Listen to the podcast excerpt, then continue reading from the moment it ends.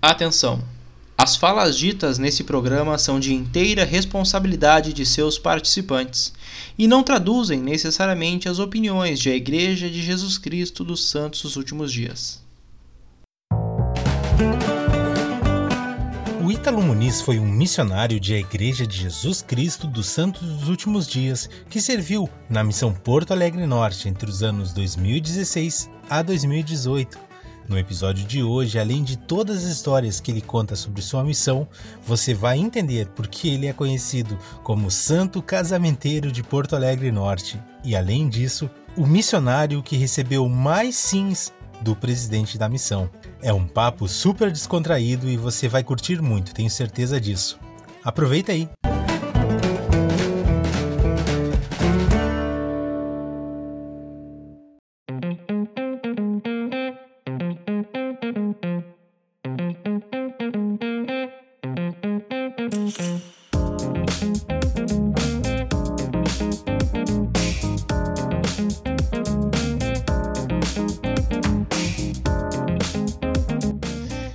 Salve, salve pessoal, sejam todos muito bem-vindos a essa que é a nossa 37 edição do podcast Plano Alternativo. Sem mais delongas, gostaria de dar as boas-vindas para o meu parceiro de programa, Christian Severo. Boa noite. O que nós temos para hoje nessa gelada noite de 27 de maio de 2021, Christian? Boa noite, Júnior. É um prazer estar contigo aqui por mais uma noite, como tu disseste, bem gelada. Hoje nós temos uh, o prazer de, né, de conversar com o Ítalo Muniz, ele que serviu aqui na nossa missão Porto Alegre Norte entre os anos 2016 e 2018. Ítalo, seja muito bem-vindo ao podcast Plano Alternativo. Obrigado, gente. Muito obrigado. Vocês estão falando que, que tá bem gelado aí, né? Eu tô lembrando que foi nessa época que eu cheguei na missão. Cheguei na missão no dia 26 de maio também de 2016. Então, eu, é, só que eu cheguei no CTM nessa época, né? Mas você imagina eu aterrizando no sul, mais, mais ou menos nesses dias, né? Passei frio pra caramba. Mas eu falo que hoje eu já tô com saudade do, desse frio aí, viu? Porque tá calor pra caramba aqui em BH. Então, assim, eu, é. eu trocaria lugar aqui com vocês tranquilamente. É, acho que nós também e trocaria. E eu trocaria, exatamente. Eu trocaria o lugar contigo tranquilamente também. Cara, Uh, qual, qual o máximo de, de, de, ou mínimo, né, de frio que tu pegou aqui no sul? Então, eu peguei em Caxias do Sul, foi meu primeiro ou segundo domingo na missão. Eu peguei menos 3 com sensação térmica de menos 14 e neve granular. Barbaridade, aí sim, vai começar bem. É, eu, em Caxias do Sul, a minha área era tipo uma hora de ônibus de onde a gente morava. Então, tipo assim, a gente saiu. E a reunião era cedo, né? Então a gente saiu, tipo, seis horas para pegar o ônibus para ir para a área, para acordar o pessoal para ir da igreja, né? E tava aquela nevezinha, aquele negócio que cai em você e derrete, mas frio pra caramba. Menos Qual era 3 o nome graus. lá, Ítalo? Eu passei em Caxias Centro lá. Aham. Eu passei, eu morei que... em Moreira César uma época. Mas era ah, bom ali, cara. É, lá é muito bom. É porque nessa época Caxias Centro tinha duas duplas, aí uma pegava uma área que era mais distante, que era a gente, né? E a gente era Caxias B, eu fui treinado lá e, e, treinei lá também. Então foi, foi bem legal a experiência, mas era muito longe, muito frio, cara, tá doido. Ali era frio. Cara, Passando para o pré-missão, né, cara? Os momentos que antecedem o serviço missionário. Tu é um cara que foge da maioria dos convidados do plano alternativo, né? Normalmente eles nascem no convênio, aquela coisa toda. Tu foi, tu foi batizado com 24 anos, né? E conta para nós como tu conheceu o evangelho e se tu era de alguma outra denominação, frequentava outra igreja, enfim. Não, perfeito. É, então foi o seguinte, eu vou tentar resumir, né? Em 2014, eu trabalhava com política, eu trabalhava no governo é, aqui do estado, e eu fiz uma, uma viagem em 2014, recrutamos alguns jovens para mostrar algumas coisas que tinham sido feitas no governo, né? Então, o nosso intuito era ficar um mês fora e a gente ia rodar 10 cidades longe pra caramba. Minas Gerais é um estado muito grande. Eu sei que o Rio Grande do Sul já é, né? Mas Minas Gerais é um, é um estado de 800 e tantos municípios. Então vocês já imaginam. Então a gente ia dar um giro inteiro no estado, ia passar em 10 cidades e iam mostrar algumas coisas que foram sendo feitas. E um, uma, uma das pessoas que foram nessa viagem comigo era membro da igreja, né? Um dos jovens que era recrutado. Eu não conhecia, eu conheci na viagem, né? Mas acabou que ele foi meio minha, minha dupla de viagem. A gente foi fazendo as coisas todas juntas, entendeu? A gente foi gravando junto e, e dividindo o quarto de hotel também. E ele era um cara que falava muito da igreja. Todo tempo ele estava ali falando da igreja, estava todo tempo ali eu zoava ele muito. Eu vou ser bem sincero aqui, eu tipo assim, não levava nada a sério. Eu tirava sarro da cara dele com frequência e passava até a tentar fazer ele fazer coisas erradas, entendeu? Então eu comecei, tipo, até jogar umas menininhas na dele, por aí vai, coisa meio, meio zoada, né? Tentar fazer no domingo, aí, eu tava terrível, tava terrível mesmo. E, só que ele foi muito firme. E querendo a gente acabou desenvolvendo uma amizade, né? É, só que quando ele chegou, isso aí era tipo julho de 2014. É, foi um ano de eleição, então estava bem interessado. E eu também não tinha o mínimo interesse de ir na igreja, né? Mas eu, a gente acabou ficando amigo também, acabou saindo bastante tudo. Mas eu não aceitei porque eu fui na igreja. Aí no outro ano, em março, ele foi, ele estava para ir para a missão. Eu lembro que foi um dia depois do meu aniversário, 4 de março. E nessa época eu, eu fiquei meio perplexo, porque eu ficava, pô, como é que você vai largar tudo e vai para a missão? Eu, eu ofereci até emprego pro cara não ir, tá? Falei, não, fica aqui, bota lá com a gente. É, porque não entendia isso mesmo, né? E, e ele, não, não, para missão. E a gente começou a sair muito nesses dias. Aí eu lembro que um domingo antes dele ir para a missão, ele me deu um golpe, né? Foi aquele golpe, não, no sábado, vamos ali na igreja, minha despedida. É só minha despedida, você não vai me ver por dois anos. E pá, falei, tá bom, vou. Aí fui na despedida do cara no sábado, né? Ficou aquele climão, mas pelo menos era uma festa, você dava mais tranquilo, né?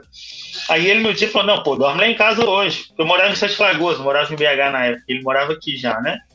Aí ele falou comigo, dorme lá em casa hoje, amanhã a gente vai na igreja, faz alguma coisa, porque meu último domingo aí. Aí você foi, foi cair no golpe, né? Fui na igreja, beleza.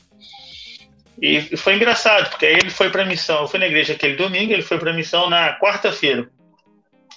É, aí aquela semana eu viajei eu voltei na outra semana, os missionários foram lá em casa. É, alguém lá da capela mandou, com certeza. Na verdade, eu até sei quem foi. Uma, uma senhorinha pegou meu endereço, falou, pô, vou mandar lá. Eu falei, tá, pode mandar. E eu falei, não, eu vou receber. Vou receber para falar com o Leonardo. Léo, isso aqui é mentira, cara. Para, que viagem que esses missionários contam aí, Joseph Smith e tal.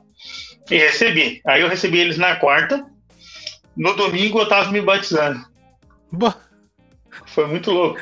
Esse amigo meu tava saindo do CTM quando teve a notícia.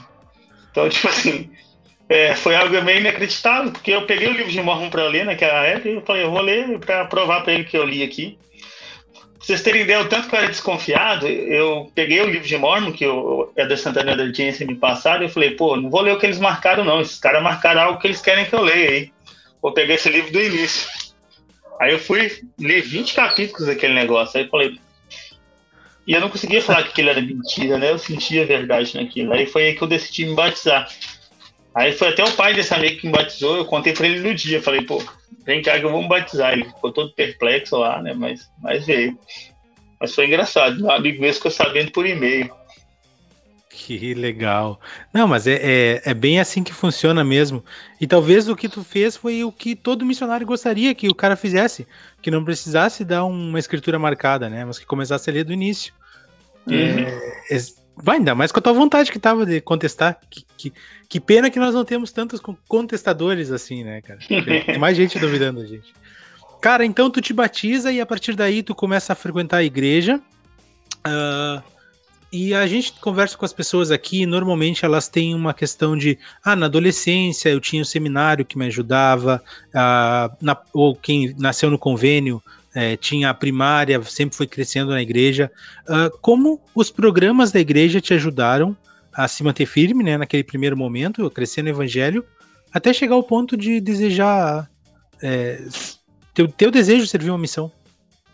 É, muito legal isso. É, eu batizei, uma coisa engraçada que eu sempre falo, e até trago para as aulas que eu sou hoje, né? Que eu recebi um chamado no dia da minha confirmação. Então, no outro domingo eu fui confirmado, recebi um chamado. E eu fui muito acompanhado. Então, tipo assim, a aula, querendo ou não, já ajudou bastante, né? Eu fiz muitos amigos rápidos, rápidos, né? E comecei a frequentar o instituto com eles, né? E na época ainda Instituto Destaque, Sete Lagoas. Então, querendo ou não, isso tudo fortalece muito, porque você está em serviço ali na igreja. Eu, eu era secretário adjunta do quórum quando eu me batizei. Então, o presidente do quórum sempre buscava para fazer as visitas. Então, a gente sempre via aquilo ali na prática. Eu sempre eu sempre estava com os novos amigos lá da igreja nesse momento. Então, o pessoal é bem unido. Então, isso fortalece muito quem está chegando. É um novo mundo, né? É uma coisa muito diferente, né? Querendo ou não. Por mais que você tenha fé naquilo, você está acostumado com amigos que vão fazer outras coisas, que você vai para outros lugares, né? E, então eu tive muita abertura em relação a isso. E eu comecei a frequentar o instituto, que me trouxe tanto amizade quanto esse fortalecimento de fé mesmo, né? Então eu uhum. acho que isso é essencial.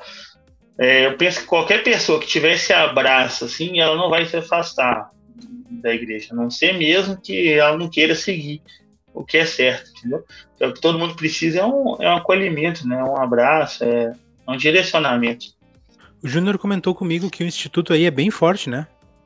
É, aqui em Belo Horizonte, na época eu frequentava Sete Lagoas, mas agora aqui em Belo Horizonte é, o instituto é muito forte, é muito bom. A gente tem um professor muito bom, um diretor, que é o Reginaldo, então as aulas são bem divertidas, a gente tem muita matrícula. A gente estava sentindo muita falta agora, né? Infelizmente, quanto querendo ou não presencialmente, o instituto ele, ele fortalece muito esse lado recreativo e de amizade das uhum. pessoas, né? Mas não, é um instituto muito bom e, e ajuda, ajuda qualquer um. Realmente, é, a gente é muito disposto. Eu, eu era presidente do Conselho Estudantil até semana passada daqui. É, agora estou no preparativo para casar aí, então já já estou resolvendo outras coisas, né? Mas é, é, um instituto que realmente o pessoal direciona o foco em ajudar cada jovem na sua necessidade, que cada um está precisando, é muito importante. Tu seguiu a risca o manual, né? Um amigo, uma responsabilidade, ser nutrido pela boa palavra, isso com certeza ajuda, né? Mas, Ítalo, qual experiência foi determinante para te decidir servir uma missão? Muito bom, é verdade, mano. É... Então, uma coisa interessante, assim, como eu falei, eu era da política, né? Eu tinha sido candidato a deputado em 2014 aqui, é, mas mais como uma forma de me projetar em Sete Lagoas para ser candidato a vereador em 2016. E nesse meio do caminho eu me batizei, batizei em 2015, né? É, então, tipo assim, por mais que eu estivesse ali com bastante fé naquilo que eu estava acreditando, eu não tinha intenção nenhuma de pré-missão, porque eu já tinha ali um trabalho todo programado já. Na verdade, já tava, já tinha gastado muito dinheiro, já tinha tudo programado para aquilo, eu já tinha um cargo na prefeitura que, que me permitia ali, querendo ou não, agir e fazer muita coisa em prol das pessoas. Né? Então, essa já era a minha programação do ano. Só que ao mesmo tempo, quando, quando a gente se batiza, a gente passa a ter um pouco de aquele, aquele sentimento interno da gente, pô, tem que fazer uma missão, é, é, o certo. Meu bispo me convidou. Na época ele nunca me apertou, mas ele me convidou bem, de uma forma bem legal, sabe? E aquilo ficava no meu coração. Mas eu falo, pô, mas calma aí, eu tenho 24 anos, 25 anos, isso não é para mim. Eu já tenho uma vida já feita. Mas eu lembro que aí, pouco tempo depois que eu batizei, eu fui ao templo pela primeira vez, né? O templo de Campinas. E, e foi uma coisa muito determinante, foi essa experiência que eu, tava, eu fui com alguns amigos, né, lá da igreja que eu já tinha feito, e eles tinham falado comigo, pô, faz uma oração, não custa nada, faz uma oração perguntando sobre a missão, você vai sentir o que tem que fazer. Eu, beleza.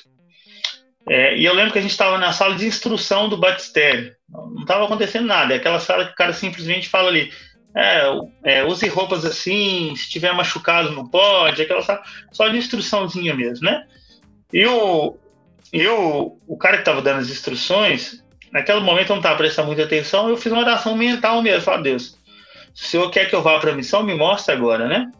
E eu lembro até hoje que o cara tava falando desse negócio dos cortes lá, de machucados, e ele parou de falar, um, um chinesinho, japonesinho, e falou assim: olha, todo jovem que está aqui, que ainda não serviu uma missão, deve servir uma missão. E voltou para as instruções, não falou mais nada. Sintonia, foi, foi bem... né? Cara, foi um tapa na minha cara, né? Porque eu falei, não, não tenho mais nada para questionar o senhor, né? Ele já falou o que eu tinha que fazer. E, e engraçado que eu tive a oportunidade de mês depois encontrar com esse senhor e, e ele nem se lembrava que tinha falado isso, mas para mim foi algo bem claro. Na verdade, eu nem sei se ele realmente falou, foi só para mim que isso aconteceu, né? Mas para mim foi algo bem claro, assim, e que eu nunca esqueci. É, e foi com certeza a experiência que eu. Foi o dia que eu pensei e falei: olha, não importa o que eu tenho planejado até aqui, eu vou. Eu vou seguir o que o senhor quer que eu faça aí. Ah, não, tá louco. É, com uma resposta dessas aí instantânea, se o cara for duvidar. Não tem como, Mas, né? Não, não tem como. Não, não tem. Bom, a gente já estava falando lá no início sobre Porto Alegre, né? Do Rio Grande do Sul, o frio e tudo mais. E aí eu te pergunto: tu preparou teus papéis, tu mandou, recebeu, aí chega lá, vai servir por dois anos, tá, tá, tá, em Porto Alegre Norte. Cara, qual é a tua reação a um chamado missionário de tempo integral em Porto Alegre Norte? Cara, eu vou, eu vou contar uma curiosidade sobre o meu chamado aqui. É uma coisa que acho que quase ninguém sabe. É até meio sacanagem da minha parte isso aí, mas tudo bem. É, exclusivo, exclusivo. É. quase. É quase exclusivão mesmo, mas publicamente eu nunca contei. É, eu recebi meu chamado e o pessoal falou: não, pô, vamos abrir todo mundo junto e tal. E eu achei uma frescura danada, né? Isso aí, pra ser sincero. mas o pessoal insistiu nisso. Aí eu falei: tá bom, mas eu não vou esperar muito. Aí eu recebi numa segunda, o pessoal: não, mas hoje ninguém pode, vamos fazer na terça, no Instituto. Aí eu: beleza, tá bom, terça-feira. Só que eu tava na casa de dois, de uma amiga esses dias com outro amigo. E ela falou assim, gente, vamos abrir esse negócio de uma vez? Vamos. Então a gente pegou um estiletinho, abrimos o negócio igual um cirurgião. Perfeito. E foi o dia que eu descobri meu chamado. Aí, ó. E eu, eu depois fiquei com vergonha de contar e abri na frente de todo mundo normal. E é o vídeo que tá no meu Facebook. Oh. O vídeo tá no meu Facebook, deu a vida do segundo dia. Não, fazendo, fazendo cara de Mas, surpresa ainda. Que Ator. isso, Mas eu lembro que eu tinha, eu tinha tido alguns amigos que estavam falando muito de missão nessa época, o pessoal que eu conheci que estava indo para missão, né? Que tinha ido, né? Eu tinha um grande amigo que, que foi para missão um pouco depois que eu conheci lá. E o Léo também, que foi o cara que me, me apresentou a igreja, estava na missão. Então eu tinha muito desejo de encontrar as pessoas, de ensinar e, e de batizar elas, né? E tinha um, um pessoal na ala lá, um, um, que tinha servido nos Estados Unidos, tinha servido em algum lugar. Nada contra aqui, viu, gente? Tô falando disso não.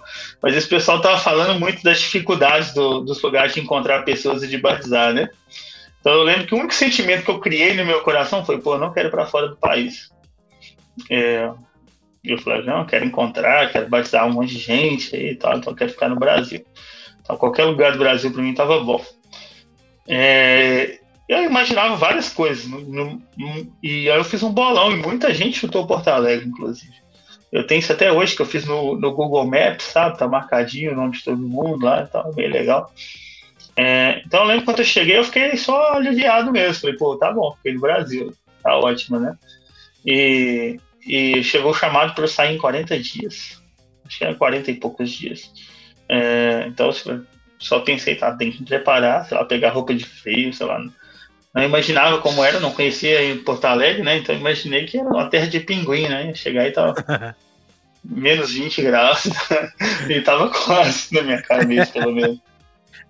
Mas foi, foi a única sensação que eu tive, sabe?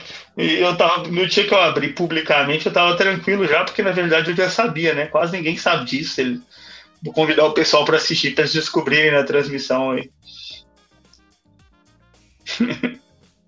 Não, engraçado que tu imaginou Porto Alegre, imaginou frio e tava certo, mas não imaginava o calor que, que faz aqui, né, cara? Não. Ninguém aqui acha isso, tá? Se você contar pro pessoal aqui que aí faz calor, pessoal fica assim, ah, para com isso, calor é aqui. E aqui é mais abafado que aí, né? Ah, eu acho calor daí muito pior que daqui. É muito. Sim. Eu tava aí, eu fui aí em janeiro, né? Janeiro para fevereiro. Nossa, tava muito quente, cara. Tava muito quente. Tá doido. Eu falei assim, eu não sei como é que eu consegui andar nesse calor todo. Ítalo, devido à idade, batizou com 24, conheceu a igreja e tal, acredito que o CTM foi muito mais impactante para ti do que para aqueles que já uh, crescem imaginando isso, sabe? Como é que foi a tua experiência no CTM? O que, que foi bom? O que, que não foi tão bom assim? Enfim. Ah, cara, meu CTM foi muito bom. Tipo assim, eu vou te falar que que a gente tinha um distrito assim muito focado, muito diferente, muito, que, que ficamos muito amigos, né? É, todo mundo do meu distrito ia para a mesma missão, é, então tipo assim isso facilitou. É, tinha uma dupla de sisters, o resto era elders, então era o nosso quarto. Então a gente assim permaneceu na missão como grupo ali, todos brasileiros, né? Então tipo assim a gente teve uma amizade muito forte, o pessoal foi muito focado pro CTM. Então, tipo assim, a gente, a gente era até meio pilhado, cara. Eu fico vendo isso hoje, fico pensando. A gente acordava seis horas para não atrasar para os negócios, entendeu? Tipo, a gente tinha, uma, tinha umas pilhas assim que eu ficava assim, nossa, a gente podia ter acordado seis e meia que a gente não ia atrasar, mas a gente. Não precisava ser tão pilhado. fanático assim, né? Não precisava. A gente era muito pilhadão até. Eu não sei se isso era um pouco meu na época também? Não sei. É, e, mas assim, eu sou muito agitado, né? Em geral. Eu tô. Agora, para mim, acho que o pior da doença, tô com Covid, né? Acho que vocês dois já sabem, mas talvez quem ouvir não sabe. O pior da doença é ficar parado, deitado o dia inteiro, sem você não fazer nada. Nossa, isso é terrível para mim, cara. Minha cabeça sempre tá funcionando, sempre tá querendo fazer alguma coisa, né? É, então, essa parte que eu não gostava muito do CTM, né? Porque é um, é um prédio. Então, você tem os primeiros dias são incríveis, a segunda semana que está ali tá ok, beleza, ótimo, tô aprendendo. Na terceira semana você não vê a hora já de, de voar para o campo, né? De, de sair para fora. Mas eu tive experiências muito, muito, muito boas. Eu tive dois instrutores muito bons, é, que até hoje eu tenho algum contato com eles. Então, é, assim, claro, né? É essencial para que a gente possa chegar no, no, no campo pronto, né? E que a gente possa ter a visão correta do trabalho também. Mas é tudo novidade, né? Sim, sim, sem dúvida. Uh, Italo, ainda nesse raciocínio, nos conta um pouquinho como foi. São duas perguntas, tá? Nos conta como foi teu primeiro dia na missão. Quais foram as sensações que tu teve, até porque tu acabou de dizer que CTM tu já estava te sentindo meio engaiolado ali já, né? Tava muito preso. Então, uhum. Então, como foi essa, esse primeiro dia de campo? E já nos conta assim sobre tuas áreas. Como foram tuas áreas? Quais foram? Quantas foram? E o que, que caracteriza tá. cada uma delas? Não, perfeito. É, então vamos lá. Vocês vão fazer lembrar do primeiro dia de campo aqui que eu estava pensando. É, o primeiro dia na missão Porto Alegre, pelo menos que o meu presente era sempre assim o céu, né? Que a gente chegava e já ia para um hotel. Aí você fica assim, pô, o que, que é isso? A missão é, é incrível, né? Resort. Mas, mas eu lembro, a primeira sensação que eu lembro de ter contato com as pessoas, chegando na minha primeira área mesmo, depois daquele pré-treinamento, quando você chega na missão, é, cara, Caxias do Sul é uma lareira danada, né? E eu tive um treinador muito legal, ele era muito bacana, mas ele já estava numa fase da missão que ele estava muito um pouco desanimado, sabe? E eu lembro que ele não queria muito trabalhar no primeiro dia e me jogou para trabalhar com o líder de zona lá. É, e eu fui. Mas ele é um cara muito bom, cara. Eu aprendi muito com ele também. Ele só estava numa fase mais parada mesmo, né?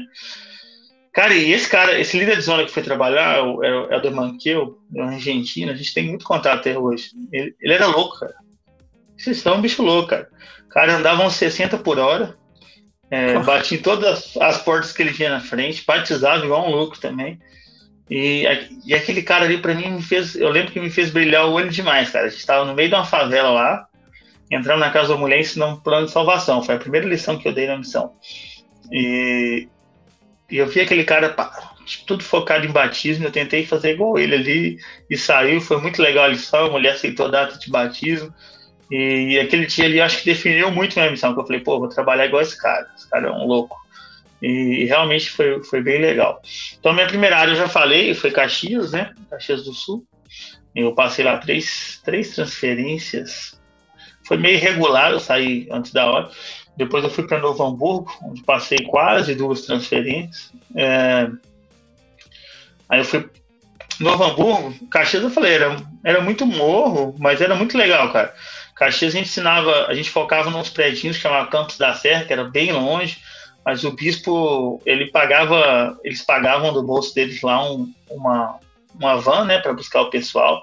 Então, cara, era um trabalho muito louco, cara, porque a gente tinha que chegar lá muito cedo, acordar moleque, a gente fazia tudo, tacava todo mundo dentro da van e corria, muitas vezes não tinha espaço pra gente na van, aí a gente chegava atrasadão, mas, mas tava ótimo, tava ótimo, tá? E, assim, nós foi um lugar, assim, que a gente pôde batizar bastante, é, eu aprendi a trabalhar com os membros, né, o pessoal tava bem, bem aberto com isso, é, muitos jovens ensinando com a gente, muitos jovens em consequência se batizando também, né, então, assim, foi um lugar muito legal. Foi onde eu fui treinado, então, assim, querendo ou não, é o lugar que a gente comete mais erros também, né? É natural. E foi onde eu treinei também na sequência. O que é um desafio muito grande. Quando você acaba, quando, quando você é treinado, querendo ou não, tipo, assim, a gente teve excelentes resultados, eu e meu treinador lá. Mas aí quando você vai treinar em sequência, você fica assim, ixi, e agora, né? Tipo assim, a responsabilidade é minha agora. E eu treinei um americano, o Anderson. Então, quando ele chegou, ele não falava nada de português. Então, assim, tinha os seus desafios, né? Mas foi uma experiência muito boa. Era uma área muito gostosa de trabalhar e que tinha uma certa, uma certa facilidade, né? Eu nunca vou esquecer o Adekes fazendo o primeiro convite batismal dele.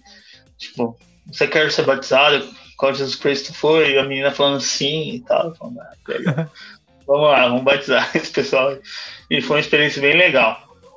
Aí eu fui para uma área muito diferente. Eu acho que foi um choque que eu tive no início da missão.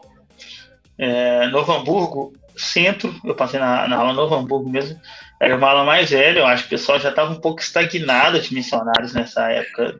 O que acontece normal, né? A gente, a gente sempre, quando está na missão, reclama às vezes dos membros, que os membros não ajudam, né? Aí quando a gente chega em casa, a gente às vezes percebe que a gente é, é igual aquele membro, né? Que, que a gente está tão envolvido na vida ali que a gente deixa essas coisas para trás. E, mas na missão a gente não tá nem aí, né? A gente chega rasgando. Então eu cheguei na área de centro, que era só prédio. E cheguei no, eu lembro que eu cheguei no conselho da aula e falei um monte de coisa, um monte de ideia. E o pessoal tava muito desanimado, cara. Muito desanimado, falando, pô, não, vamos te ajudar com isso não, sei lá o que, não dá certo, isso sei lá o que. Aí eu lembro que eu invocadão, cara, eu ofereci e falei, ó, deixa eu falar um negócio com vocês aqui. A gente pode trabalhar junto, eu posso batizar uma galera. Junto com vocês, que vão ser amigos seus, que vão ficar na igreja. Ou se vocês não forem me ajudar em nada, eu vou entrar no Morro da Formiga e vou batizar 20 crianças. E depois vocês se viram para cuidar. Eu, cara, eu nem sei o que eu falei isso até hoje. Eu gerando uma loucura. Eu lembro do olho do bicho arregaladão, assim. O bicho é um dos meus melhores amigos até hoje, cara. Esse cara, o nível de parceria dele, cara, esse cara ofereceu até para ajudar a pagar minha missão depois. Mas a gente é irmão mesmo hoje. É um bispo novo, né? Agora ele não tá morando aí mais, ele tá em Santa Catarina. Mas aí eu lembro que o bispo virou pra mim e falou: não, nós vamos te ajudar. e a gente fez muita coisa legal. Como, como incentivar os membros na obra missionária? não, cara. Eu vou batizar a criança, hein? Não, não, não, Olha. Foi o senhor, sabe? Porque, tipo assim, eu nem sei, eu fui muito atrevido, cara. De verdade, eu fui muito atrevido. Assim. Nem aconselho que ninguém seja assim, não. Mas teve uma coisa específica nessa aula que virou uma chave nos membros. A gente fazia muita coisa com jovens e a gente fez um mini CTM. Então a gente pôs todos os jovens para fazer contato na rua pra gente, né? E um desses jovens achou uma mulher que era zeladora do prédio na frente da capela, na frente. E o conselheiro da estaca, que na época não era conselheiro da estaca ainda, mas estava perto de se tornar, morava nesse prédio. E essa mulher era zeladora do prédio, então eles conheciam, né? Aí ele achou essa mulher passou o contato. No outro dia, eu fui lá, é, essa mulher até tentou me dar uma enroladinha, né? Eu usei o, o golpe do truque do copo de água, né? Para me receber. É, aí ela recebeu. Cara, essa mulher foi batizada, a neta dela foi batizada, ela é presidente da Sociedade de Socorro hoje. É, e isso foi um choque, cara. Eu lembro que esse membro mesmo do prédio dela, ele falou assim, pô, mas eu nunca falei com ela da igreja. Ele falou comigo várias vezes. E assim, nossa, tudo mudou muito.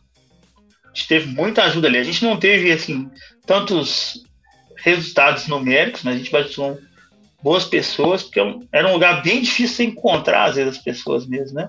Ser prédio, centro. E Novo Hamburgo, assim como Esteio, também é uma cidade muito dormitória, né, cara? Uma cidade que o pessoal fica, às vezes, trabalha em outras cidades ali da linha do trem o tempo inteiro. Então é difícil você ter produtividade durante o dia ali, numa área mais urbana, mais de uma classe maior, né, até, né? Mas a gente teve resultados muito bons, foi algo muito gostoso, sabe? É uma área que eu carrego um carinho gigante. Eu sempre falo pela Elis, que essa mulher já valeu a minha missão inteira, né? Porque, pô, foi uma história e tanto. De Novo Hamburgo, eu fui para Taquara. Foi um lugar que eu fiquei só seis, seis semanas. Eu fui só subir na serra, né? Desci para voltar depois. Cara, Taquara foi as seis semanas mais intensas da minha missão. A gente batizou 11 pessoas nessas seis semanas, foi muito louco. É, fizemos casamento em seis semanas, ou a gente correu com membros em seis semanas. Eu é, fui visitar essa área, eu tinha tanta casa para visitar, cara, porque a gente fez tanta amizade em seis semanas, parecia que eu tinha ficado lá um ano. Mas assim, era um presidente muito louco, cara. Era o pai do Gibran, o, o presidente Zócoli, que era meu presidente do ramo lá, sabe? Ah, legal. É, o pai do, do antigo presidente tá de vocês, né? É, agora você é presidente de missão, né? É, é exatamente. Missão Manaus. Muito Cuiabá. legal, cara. É, então, o, o Zócoli. Cuiabá, cara, Cuiabá. Era, o, o Zócoli pai era muito doido, cara. Cara, assim, firmezão, presidente do Ramos. Os membros todos ajudavam a gente demais. Puxavam a gente, davam carona, então o negócio fluiu. Só que eu fiquei lá só seis semanas. Aí eu fui transferido para Canela. É, foi, eu, era na mesma zona, eu fui ser líder de zona lá na região. Então eu tive a oportunidade de voltar algumas vezes lá. Canela também foi um ritmo muito louco. Eu tive um companheiro assim que me ensinou muito, cara. É, é engraçado, porque quando a gente é novinho na missão, né? Eu acho que quem vai para missão é bom ouvir isso, né? E a gente às vezes vai tendo sucesso, vai chegando, a gente começa meio a se achar um pouquinho também, né? Falar, pô, tô aqui, tô batizando, sei lá, ok e tal. E eu acho que eu cheguei para ser líder de zona, companheiro desse cara, assim. E o Edo J. Ferreira, que era meu companheiro, ele estava com dois anos de missão. Ele estava ficando uma a mais antes de ir embora. Então, o cara era o, o, o cara, né? O cara não perdia nenhuma, nenhuma oportunidade. Eu tive cada experiência com ele, que é louco. Nós batizamos 17 pessoas na transferência. A gente foi junto. É, e foi ali que eu aprendi, pô, tem que aprender demais. E eu comecei a aprender a trabalhar com ele, sabe? Mas foi muito engraçado esse choque, assim, porque eu vi no, assim, o senhor flui quanto a pessoa quer, né? E ele era um cara que estava preparado e queria muito isso. E ele, e ele, através disso, abençoou muita gente. Ali, ali eu aprendi a fazer casamento dessa maneira, apesar de eu já tinha feito na missão dois, aí, mas foi com auxílio de um irmão dessa ala. Aí nessa aula ele me sentou e me ensinou a fazer. Então foi ali que começou a, a, a teoria de Santo Antônio, né? a proliferação da certidão de casamento. Então a gente aprendeu um jeito ali de, de casar as pessoas em 15 a 20 dias. É, ali foi o primeiro cartório que eu briguei para fazer casamento de graça. Então, assim, foi uma, foi uma loucura, sabe? É, e eu fiquei, eu fiquei em Canela mais duas transferências ali. Nossa, ali para mim é uma área que eu tenho um carinho muito grande. Eu passei três dias lá agora nessa uma visita que eu fiz lá em janeiro.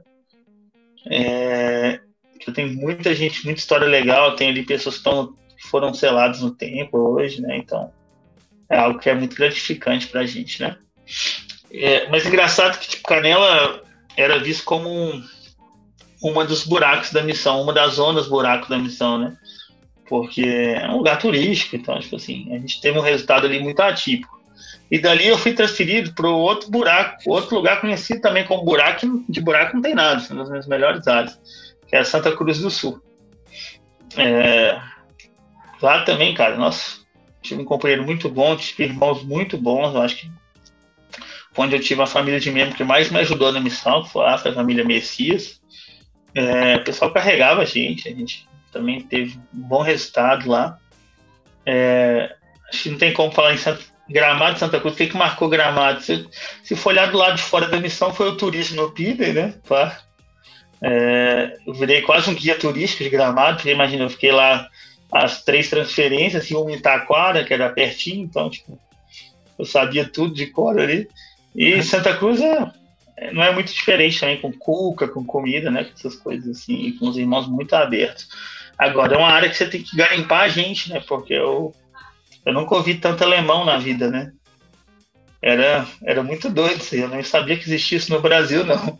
E lá eu descobri. E, lá a gente se desafiou muito em trabalhar em áreas que o presidente do ramo queria que a gente trabalhasse, que não eram tão fáceis. E a gente alcançou alguns resultados muito legais, alguns em curto prazo, outros não.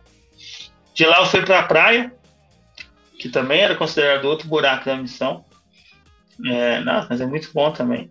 Eu passei em Tramandaí, era a, zona, a gente era da Zona Osório, né?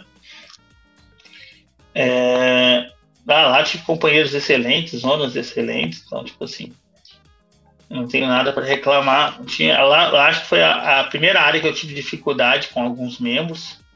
Sempre falo toda área tem membros bons, né? Não tem jeito, mas lá eu tive dificuldades com alguns. É, sei lá, coisas que a gente que se viu missão sabe que não são tão fáceis, né? Quanto a gente olha da ótica do missionário, né? Sabe que às vezes as pessoas não têm a mesma visão do missionário ali de batizar, de fazer as coisas, né? Então acaba dando algum trabalhinho. Mas, assim, é uma área que eu, eu tenho um apreço grande também. É... E foi uma área que a gente se divertiu bastante também. Porque tudo era farra, a gente morava, eu meu companheiro, a gente era líder de zona, morava, o líder de distrito era meu primeiro treinado, que eu treinei em Caxias, né?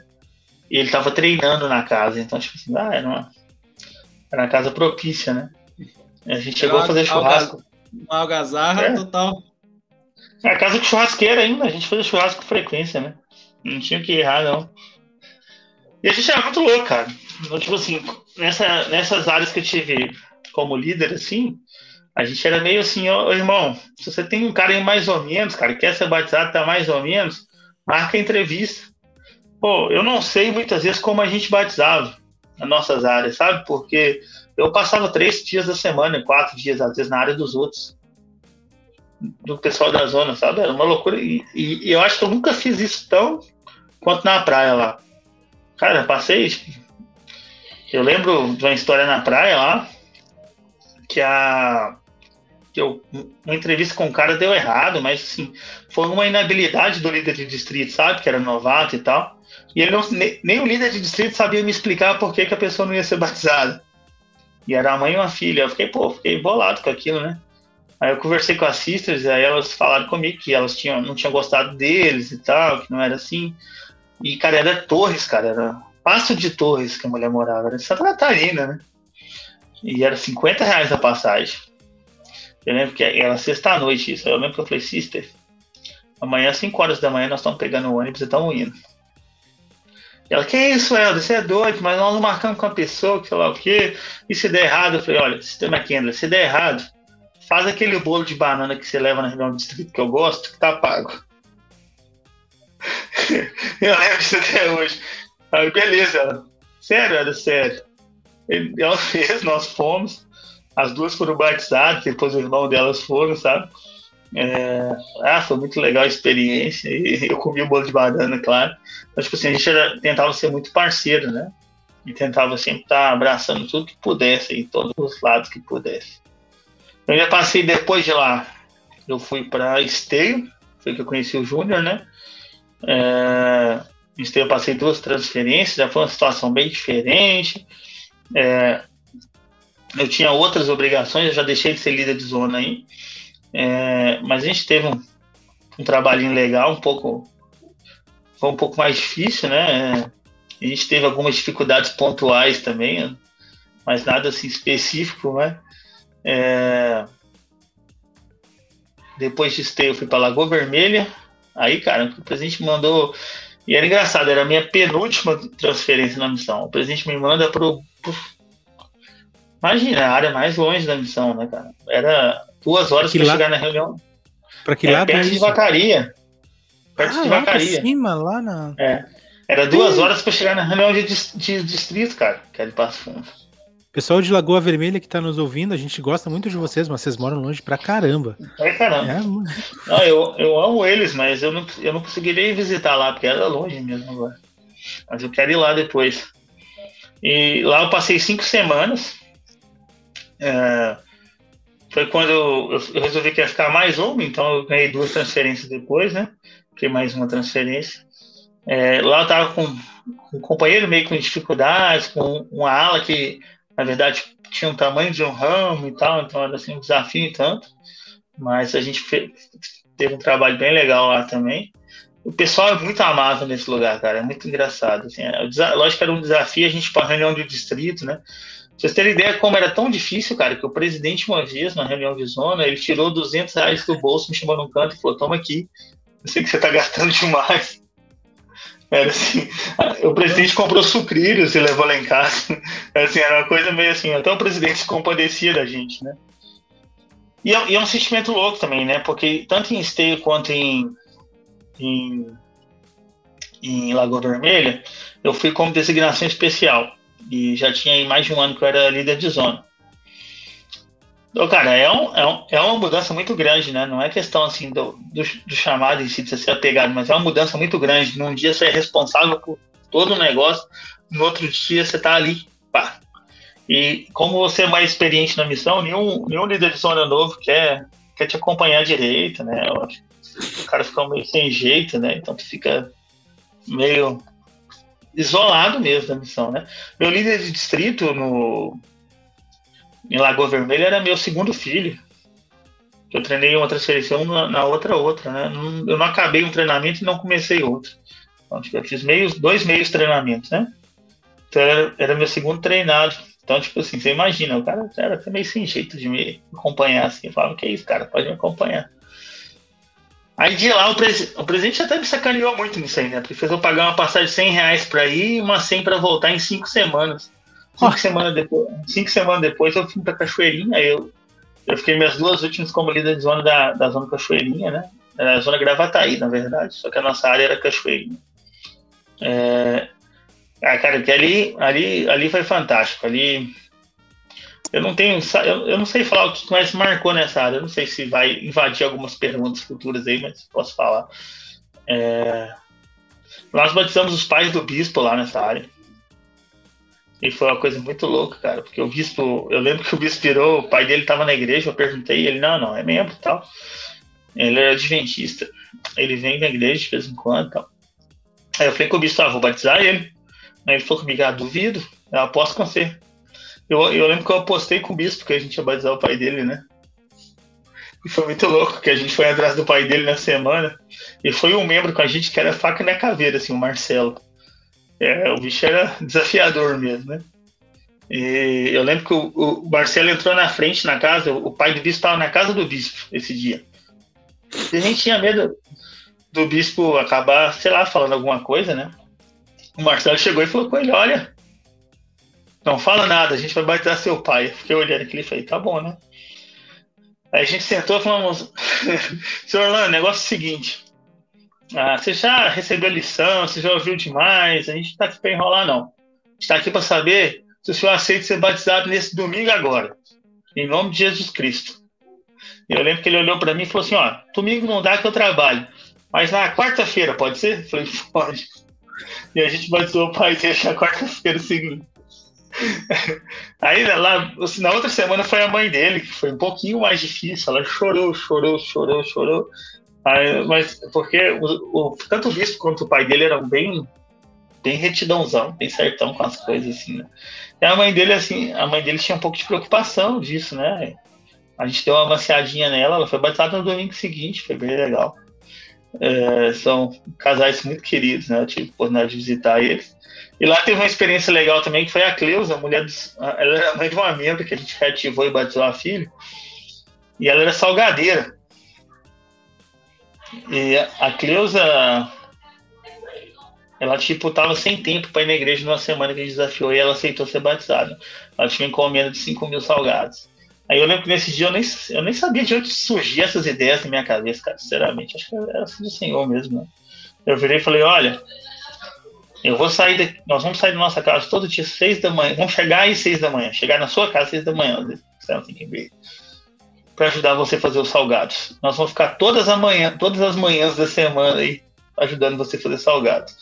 Ela não botou fé, mas a gente foi. E segunda a sexta, todos os dias, de seis da manhã a onze e meia da manhã, a gente estava ajudando ela a fazer salgada, para a gente fazer tudo. Eu acho que isso aí tocou o coração dela de alguma maneira, né? Que ela falou, não, tem que. Eu tenho que estar lá, tem que. E ela foi batizada, foi bem legal também. Então, assim, você imagina um fluxo desse, né, em, em Cachoeirinha como minha última área, né, minhas últimas transferências, né, aquela área que quem se em missão sabe que o corpo não está respondendo mais, né, mas ele, mas é muito legal você, você sentir que você está trabalhando ainda, que você está fluindo, né. Ah, muito bom, cara, muito áreas, bom. É. Sim. E engraçado, como tu acabou de falar, a tua disposição no começo da missão e no final foi praticamente a mesma, né? E como tu disse, muitas vezes é. a gente é. tá cansado mentalmente, fisicamente, a gente tá destruído. Cara, a gente trabalha diferente no final da missão, né? A gente não tem mais aquele pique é, corredor que tem no início da missão, que a gente corre, faz tudo, né? Só que no final da missão a gente é um pouco mais inteligente para trabalhar. Não sei se é porque a gente já está mais acostumado também, né? Então a gente começa a, a visualizar, tipo, as pessoas com outro olhar. Eu acho que quem serviu a missão sabe disso, né? No final da missão você já bate meio um raio-x na pessoa e, e já pensa, ah, essa aqui tem tudo para ser batizada. E já sabe até quanto descontinuar a pessoa mais facilmente, né? E acho que a diferença Exatamente. era essa, mas a vontade era a mesma, sim. Eu acho que essa versatilidade que tu apresentou é que talvez seja, não digo uh, não digo sensacional, mas eu digo que é diferenciado, porque às vezes na missão tu te acostuma a fazer algo e que deu certo em alguma área, mas aí na outra área não dá certo, tu não consegue achar uma outra maneira de trabalhar. E, por exemplo, às vezes tu fica preso naquilo, tipo, ah não, eu tenho, eu só posso levantar às seis e meia da manhã. E aí daqui a hum. pouco tu perde alguém porque tu não podia é, ligar pro, pro presidente, pedir uma permissão, ou porque tu sentiu uma inspiração por algo que tu viu que tu não estava é, pecando, né? Então, acho que essa versatilidade. Que é verdade. Isso hum. que tu falou é verdade. É, e eu quebrei a cara com isso, porque como em Novo Hamburgo eu tinha dado muito certo com a Mini CTM, com o trabalho dos jovens lá, eu tentei aplicar isso nas áreas seguintes e não deu certo. Não funcionou. E, e essa é uma coisa que a gente precisa entender, é, como missionários, né? É, o, o, maior problema que eu vejo hoje, às vezes, nos missionários, é o apego ao que, te, ao que se tem hoje, sabe? É a dificuldade de mudar. Então, assim, às vezes, eu, eu tive a oportunidade de ensinar com os missionários, algumas vezes aqui, depois que eu cheguei da missão, claro, né? Eu vejo, às vezes, que eles mantêm os mesmos pesquisadores semanas após semanas, fazendo a mesma coisa. E uma coisa que eu aprendi na missão é isso, que se eu não fizesse coisas diferentes, o resultado não ia ser diferente, né? Não dá certo. Cada área é uma coisa, cada pessoa é uma pessoa, né? Não tem jeito, não, não há uma receita de bolo. E eu acho que o único ingrediente que é igual na receita é a vontade que a gente tem. É o nosso desejo, né? De ajudar a pessoa e de fazer, de ajudar ela a ser batizado. É, o resto ali é diferente. E a gente tem que estar aberto porque o Senhor quer e está disposto a fazer uma coisa louca ali. Eu, eu, acho que eu fui o rei das permissões na missão que você está falando disso aí. Eu ligava o presidente muitas é. vezes. Uhum. Era bem legal. E às vezes, e às vezes o mais simples é tudo que a pessoa precisa. E daí cito dois exemplos que tu mesmo já disse. O convite do, do Marcelo, o pai do bispo, foi curto, uhum. simples, e a atitude em ajudar a salgadeira, né? E Sim. chegar na casa dela e, cara, vou te ajudar e aquilo vai tocar teu coração. Não precisa ser aquela coisa mirabolante, espetacular pra pessoa sentir, entendeu? Com certeza. É você, tá, você pensar o que você tem que fazer na hora. E se você tiver um pensamento, tu tem que fazer. Tem que seguir. É, não Exato. ficar tipo, ah, mas será? Não. Siga. E ser direto com as pessoas também, né? Às vezes a gente tem medo de ouvir não das pessoas. Eu, eu convidava para ser batizado no contato. Muitas vezes eu fiz isso. Eu virava Sim. no contato e falava aqui. Se você descobrisse que tem uma igreja hoje que é a igreja de Jesus Cristo, você se batizaria nela? Esse era quase sempre o meu contato de rua. Porque se a pessoa falasse que não, e tinha muita gente que falava que não, acredite. Mesmo você perguntando pessoa assim, se Deus te mostrasse que, é, que há uma igreja dele, você se batizaria? A pessoa, não, eu sou católica. Então continua. Vai na sua fé, eu vou na minha, entendeu? E eu vou atrás de outra pessoa, não vou perder tempo na sua casa. É, ixi, tem várias coisas diferentes, sabe, Júnior? É, teve uma coisa que a gente fez, eu não sei se a primeira vez foi em, Acho que não foi em Esteio isso, acho que foi em Cachoeirinha também. É, não sei se a gente chegou a fazer aí. A gente pegou. É, é um costume que eu sempre tinha de fazer, era de limpar a ficha de membro do, do bispo. Porque eu pensava o seguinte, pô, vou chegar na área, eu vou ganhar a confiança do bispo assim. Então eu, eu impedi o bispo para imprimir a lista de membros e marcar quem era ativo e quem eram os inativos que ele conhecia, ou seja, que ele sabia quem era. Toda bispo fazia isso de mal vontade. Por quê? Porque ele tinha que fazer isso para todo elder que chegava na área. Era uma coisa que era até chata, né? E eu acho que ele não via muito resultado com isso, né? Então a gente fez uma pesquisa na época. Então a gente batia na casa da pessoa, beleza. Falava, fulano mora aqui? Mora. Beleza. Então a gente achou, marcava lá, dava uma mensagem de cinco minutos. Gente, outra coisa que a gente fazia era ensinar rápido, para ensinar mais pessoas, tá? E partia. Se a pessoa não morava, o que era a maioria, porque era aquela lista de nativos desconhecido, né? Que a gente ia atrás, a gente fala, não, a gente quer fazer uma pesquisa, pode ser? Beleza. A pesquisa basicamente era três perguntas ali do, da alma, aquelas perguntas que pregar no Evangelho traz, né? Ah, você sabe o que vai acontecer depois aqui da vida e tal? Pá, pá, pá, pá. Aí a pessoa respondia e falou: olha, a gente tem um livro que é dado gratuitamente às pessoas que tiverem interesse, que é sobre esse assunto dessa pesquisa. Você aceitaria receber esse livro de graça? A pessoa, sim, aceito. Ah, que horário é melhor para a gente trazer? Pá, pá. Então a gente fazia o trabalho do bispo e fazia o nosso ao mesmo tempo. Então a primeira semana a gente já tinha muita gente para ensinar e tinha direito de chegar domingo no bispo e falar que bispo, sua lista tá, tá atualizada. Então isso foi feito aí e é uma coisa que ah, sempre funcionou. Agora sim, cada área tinha que adaptar, né? Tinha que estar disposto ali. Ah, e, é, e quem serviu missão sabe, cara, que é muita loucura que acontece, né? É muita coisa assim que você não, você não imagina, né? Então, tipo, você tem Sim. que estar disposto ali só. Cara, a gente tem a oportunidade de ensinar várias e várias lições missionárias ao longo dos dois anos. E te pergunto, qual a lição que tu mais gostava de ensinar e por quê? Ah, eu, eu gosto. Eu, a minha lição favorita é a restauração, cara.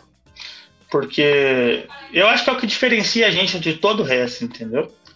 É, eu tenho por mim, é uma coisa minha, né, que a grande dificuldade das pessoas entenderem o porquê se devem se batizar na igreja hoje é de entenderem que a gente não é mais uma igreja, e sim é a igreja de Jesus Cristo dos Santos dos Últimos Dias, a igreja de Cristo na Terra, né? E quando a pessoa percebe isso e tem um sentimento sobre isso, ela vai se batizar, ela vai seguir. É... E eu acho que a restauração é essencial para isso. Porque todas as lições são importantes, mas são doutrinas que às vezes são comuns em várias religiões, né? Mas a restauração une tudo isso, ela torna tudo isso possível hoje novamente, né? E eu acho assim, que para a gente missionária é a, é a lição que a gente mais vê o espírito também se manifestar, né? Não tem nada como o espírito da primeira visão, né? E é a hora também que, os, que o inimigo sempre tenta atrapalhar, né? É a hora que o cachorro late, que a TV cai, que o menino chega em casa. É, é a hora que tudo acontece. Então você percebe a importância que essa, que essa lição tem no plano espiritual. Assim, é muito grande, é que eu prefiro ensinar. Então, eu te pergunto assim, já que tu falou das lições e tudo mais, e tu já contou tanto sobre os lugares que tu já passou, conta para nós uma história que tu lembre que foi bem espiritual para ti, que tu guarda com carinho no teu coração, e também uma história engraçada que tu teve durante a tua missão. Beleza. Cara, é difícil escolher uma história espiritual da missão, né? Mas eu, eu vou escolher uma que foi, tipo, na, em Canela, que foi com com, com o que eu falei que eu aprendi bastante, né, que foi meu primeiro companheiro com líder de zona, a DJ Ferreira. Em Canela, a capela estava em reforma. E tinha um grupo pintando a capela já nessa época, já estava no final da reforma, né? E os pintores não eram dali, eram de fora, mas estavam, iam passar três vezes em Canela. E teve um pintor específico, o Carlos, que ele foi na, que ele foi na igreja naquele dia, no domingo. Cara, e, e a semana seguinte foi uma semana impossível para a gente. Como eu falei, a gente sempre estava em outras áreas, então a gente viajou muito. É, fizemos algumas, algumas divisões. A gente teve reunião de liderança em Porto Alegre e tivemos algum outro compromisso na semana. Não sei se foi um apóstolo uma mission tour, alguma coisa do tipo. Então, tipo assim, a gente não tinha trabalhado praticamente nada nesse dia, nada, nada. É, nessa semana, né? Nós chegamos em Canela, eu lembro até hoje que era tipo sexta-feira, 8 da noite, na rodoviária. E eu falei, pô, acho que nós vamos para casa, né? Aí eu, esse companheiro meu falou, é do JT, não, não, vamos ali ensinar aquele cara que foi na igreja domingo. Beleza, vamos. A gente andou umas meia hora e fomos, né? Aí a hora que a gente chegou lá, para era um cara torrãozão, sabe? É, o chefe dele era membro da igreja e tal. E a gente começou a ensinar restauração. Esse cara começou a chorar igual criança. Igual criança. Cara, eu até hoje eu não sei se eu senti o espírito tão forte na minha vida quanto aquele dia eu senti.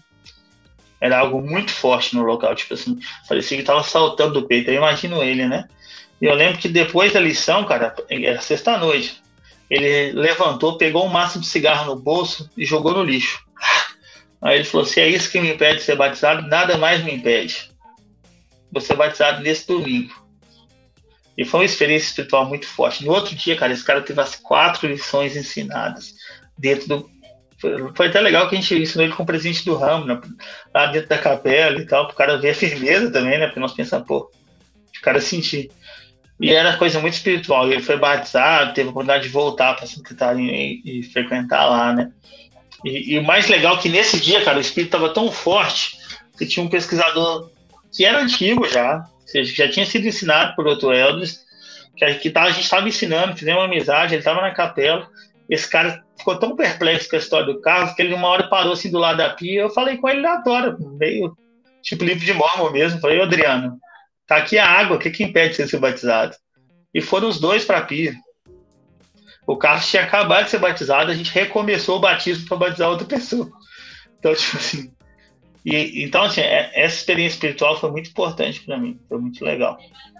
É, e eu acho que, assim, compartilhando outra da mesma área, só de batismo também, foi a da Leda, né? Que era uma mulher que era tia de uma membra que tinha câncer. Uma senhorinha dos 80 anos já. Ela tava com um tumor aparente aqui, era uma coisa horrível. Às vezes jorrava um sangue, sabe? E essa mulher foi na igreja cinco minutos, ela começou a jorrar sangue, teve que ir embora e tal. E a gente conversou com ela, ela falou: ah, eu, queria, eu quero ser batizado, eu preciso ter perdão com os meus pecados antes de eu morrer. E a gente foi batizar ela. No dia que ela foi, começou a sair sangue do tumor. Ela falou: Não, eu vou assim mesmo. Entrou na água, batizamos ela. Ela piorou, ela nunca teve a oportunidade de ir na igreja depois. A gente confirmou ali em casa. Pouco depois da confirmação, ela baixou o hospital e veio a falecer. Então, assim, é, essa sequência desse, foi bem sequência esses três batismos, foi duas semanas seguidas. Foram assim, as experiências que eu senti, a, a, época que eu senti mais forte o espírito, assim, testificar do trabalho, né? E a história mais engraçada, também não sei falar se foi a mais, mas nessa área a gente teve uma muito engraçada. A gente batizou um senhor nessa área que tinha uns quase 90 anos, sei lá. Talvez eu tô sendo injusto, mas pelo menos na aparência dele ele tinha. É, ele tinha um golzinho quadrado. E em Canela, não sei se algum de vocês conhece o irmão Vix. É um Marcos Vix. É um cara muito bom, cara. Tá doido. Ele mora tipo num bairro bem afastado. Então, é, na estrada ele continuando depois de Canela ali, né? E, não, mas é uma casa muito boa, que a gente sempre fazia noite familiar, lá tinha sinuca, que os pesquisadores jogavam demais com ele, tinha, ele sempre preparava muita comida, sempre preparava isso. Não, era, era muito especial o lugar para isso, né? E não importava, a gente não precisava avisar com antecedência, a gente podia levar pesquisador. Era só dar um toque nele e levar. E a gente convidou esse irmão para ir, e foram os quatro missionários, os outros, a outra dupla iam ter pesquisadores lá no dia também. E a gente foi no gol quadrado dele, só que tava chovendo muito, cara. E era inverno, tava frio, meio tampado. Cara, esse irmão parou o carro uma hora, aí, isso aqui de uma árvore, assim. Ele quase bateu na árvore. E é uma estrada que pega até a casa do Marcos, né? E eu falei, putz. Aí eu falei, irmão, me, me dá licença um pouquinho, só vou fazer uma ligação ali fora. Desci do carro e liguei pro presidente. Falei, presidente, eu preciso dirigir. Se eu não dirigir, a gente vai morrer. Expliquei pra ele a história. Aí o presidente, tá bom, Helder, mas cuidado, vai com calma. E só essa vez aí, extrapola, hein? aí, aí eu virei pro seu, aí eu pensei, pô, como eu vou falar com o seu Oswaldo, né? Aí eu falei, irmão Oswaldo, meu sonho sempre foi dirigir um gol quadrado. O cara, esse cara risada. Aí ele virou, ele, ele virou e disse, pode dirigir então, meu filho. Esquece, meu guri, vai lá. Ele me olhou e disse: Mas que sonho besta esse!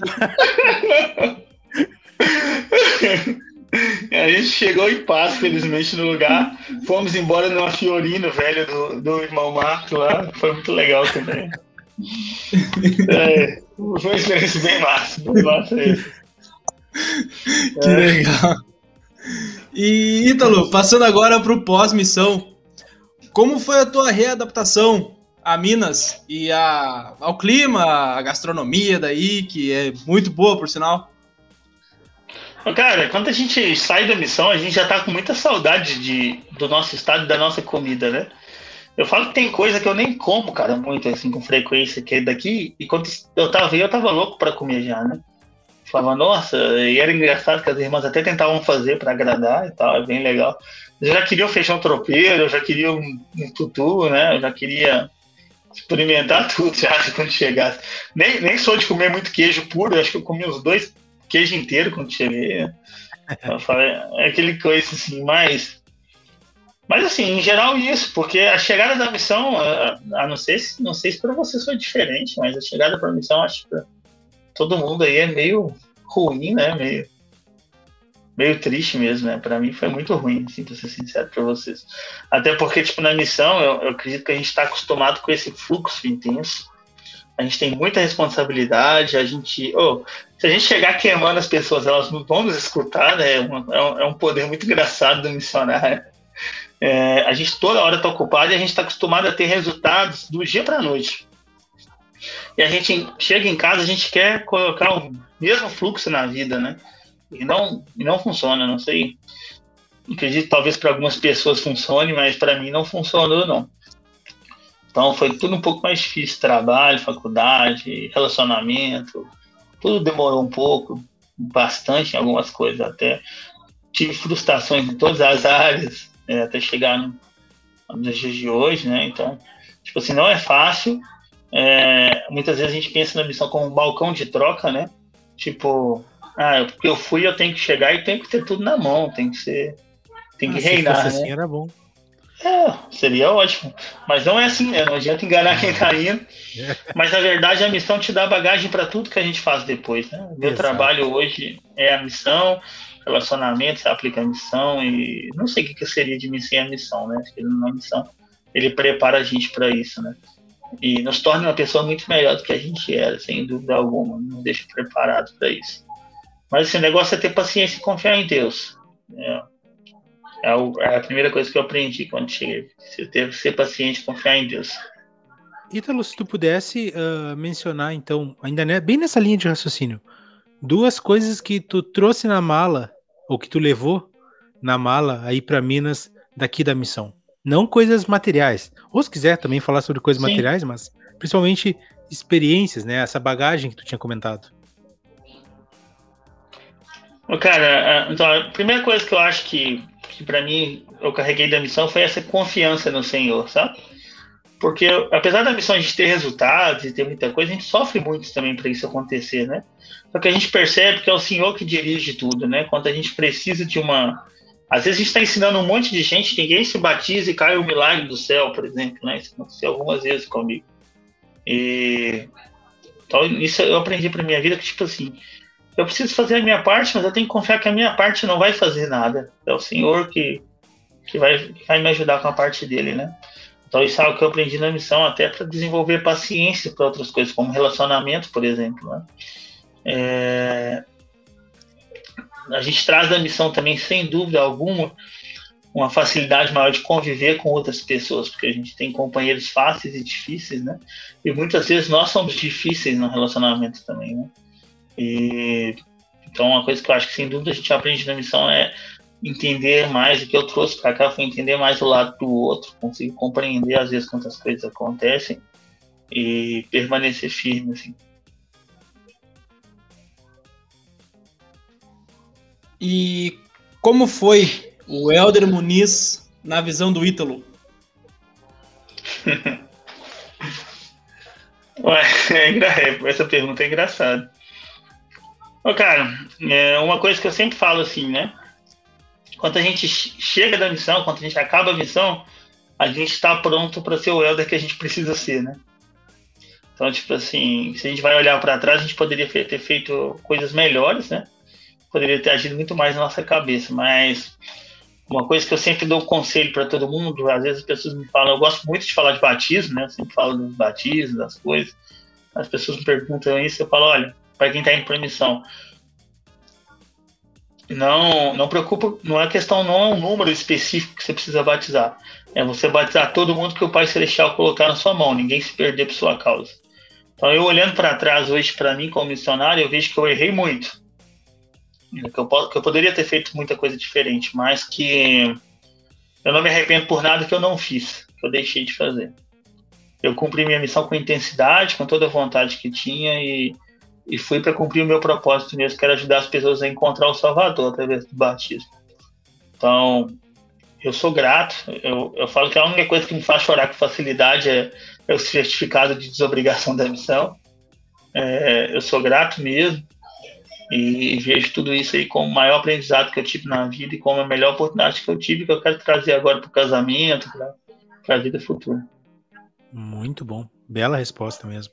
E para finalizar essa parte, então, Ítalo, uma pergunta que é clássica aí, que a gente gosta muito de ouvir as respostas, porque, de fato, como a gente já estava até conversando antes, acaba ajudando especialmente as pessoas que ainda não foram para a missão e porventura ouvem o podcast. Que conselho tu daria para um rapaz que está em dúvida sobre servir ou não uma missão de tempo integral? Cara, para de frescura e vai. não. não, mas agora é sério. É, é, sério isso também, porque, tipo assim, às vezes a gente pode ter milhões de medos, né? É... Nem pense nisso, entendeu? É, como eu falei, a missão não é fácil sempre. Não, não é. Mas eu, eu não consigo lembrar da missão hoje com memórias ruins em nada, nem nos momentos ruins que eu tive. Eu não consigo lembrar. Se você me perguntar hoje, ah, o que foi ruim nessa missão? Eu sei que teve, mas tipo, eu não vou ter facilidade de falar. E são momentos únicos né, que a gente passa na vida. Então, é, vá o quanto antes. Acho que esse é o conselho mais fácil que eu posso dar. Porque eu fui mais velho. Se eu conhecesse a igreja mais novo, eu queria ter ido mais novo. Eu acho que te dá mais gasto para você continuar a sua vida depois, né? Mas assim, se já passou a idade, vá também. Se for para deixar coisas para trás, como eu fiz, deixe, porque não tem nada, nada que supere isso. Eu falo que eu já era mais velho, eu já trabalhava, já tinha um bom salário, já tinha uma boa vida estabelecida, mas nada me ensinou igual a missão. Porque na missão a gente vai, vai viver experiências que vão moldar a gente não só espiritualmente, mas em todos os aspectos da vida, profissionalmente, amorosamente, relacionamentos, né? E, e não tem nada melhor, igual eu fiz uma visita para a missão agora, né? É, de, de que você ir depois na sua missão e você ver que muitos frutos é, estão flore, florescidos hoje, né? Estão pessoas seladas no templo, pessoas com filhos. É uma coisa fantástica. Isso vai trazer uma gratificação e uma força para nossa para a vida pós-missão que não existe, né?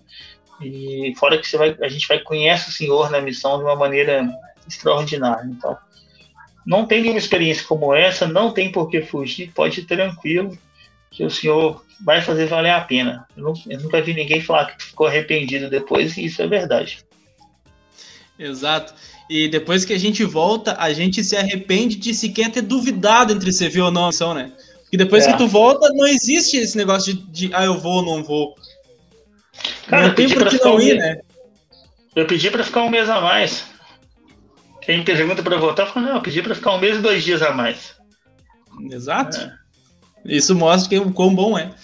Mas, Ítalo, passando agora para a parte final do nosso podcast, o Pensa Rápido. Essas são as perguntas que a gente não envia para o convidado, justamente para tentar pescar alguma coisa o mais rápido possível. E tá preparado? Uai, vamos ver, né? Vamos lá. vamos lá. Ítalo, qual foi a tua melhor área? Cachoeirinha. Melhor companheiro? Ixi. É do J. Ferreira. Melhor comida? Churrasco. De quem?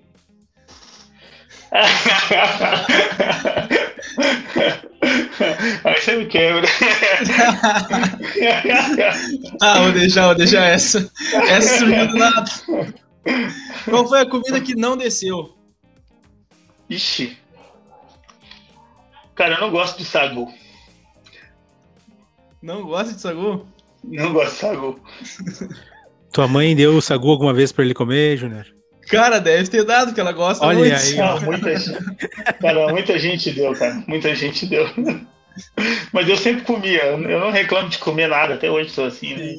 Eu, eu sempre como, Ah. mas eu não gosto.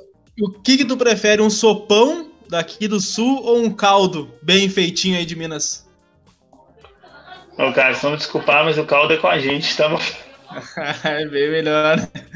Fruque ou Guarapã? Ixi, Guarapã. Cara, ah, não é boa, eu prefiro, eu prefiro- eu prefiro Guarapã também. Missão Porto Alegre Norte, em uma ou poucas palavras. Uma ou poucas palavras, Aham. muito batismo e muita experiência incrível. E pra finalizar, uma pessoa pra te indicar a participar do nosso podcast. Essa semana eu indiquei até, vou indicar de novo, o Matheus Emerick, o Helder Emerick, que você viu comigo aí. Cara é bom, cara. Muito bom. Vocês vão gostar de conversar com ele. Perfeito. Ah, Ítalo, tuas considerações finais, por favor, por ter participado desse episódio do nosso podcast Plano Alternativo, por favor. Ah, quero só agradecer você, Júnior, Christian também, hein? Foi muito gostoso o assunto, né? Cara, é sempre muito bom relembrar a missão. Acho que vai ser uma noite bem nostálgica para mim aqui, né? E relembrar também o tanto que a gente aprende com isso, o tanto que o Senhor nos ensina. E todo mundo que a gente pôde encontrar, as pessoas, querendo ou não, ficam marcadas na nossa vida para sempre, né? É, deixa meu conselho de novo. Quem não foi ainda vai logo, porque se se arrepender, pode acertar comigo depois. Né? Não tem arrependimento para seguir a missão, não. É uma coisa incrível. Mas muito obrigado pelo assunto, foi muito bom, cara. Muito bem, nós que agradecemos, Ítalo, demais pela tua disponibilidade, por ter conversado e ter contado tanta história legal para nós. Ah, provavelmente o Helder mais versátil e, como tu disseste bem, com mais aprovações por parte do presidente, que já chegou até aqui. E, pessoal, vocês que estão nos. Ah, pode falar. Eu pedia, tanta, eu pedia tanta coisa para ele que quando ele falava não, eu nem questionava, cara. Eu falava, Nem contestava, tá certo. bueno. Pessoal, vocês que estão nos ouvindo aqui também, muito obrigado por estarem nos acompanhando até aqui. Ah, a gente pede, como sempre, né, que vocês ah, compartilhem, por favor, esse vídeo com seus amigos, curtam, tanto no, face, no Facebook, não, olha eu viajando, tanto no YouTube can- quanto no Spotify, que não são nossas duas redes. Também dá para nos seguir lá no Instagram. Por favor, nos ajudem a divulgar e a fazer com que o evangelho seja compartilhado ah, através dessas histórias da obra missionária pelo para o maior número de pessoas possível. Sexta-feira a gente está voltando com um novo episódio, com um novo convidado, e já fica o convite para vocês estarem a partir das 8 horas nos acompanhando no plano alternativo. Até lá, tchau, tchau. Tchau, tchau. Tchau.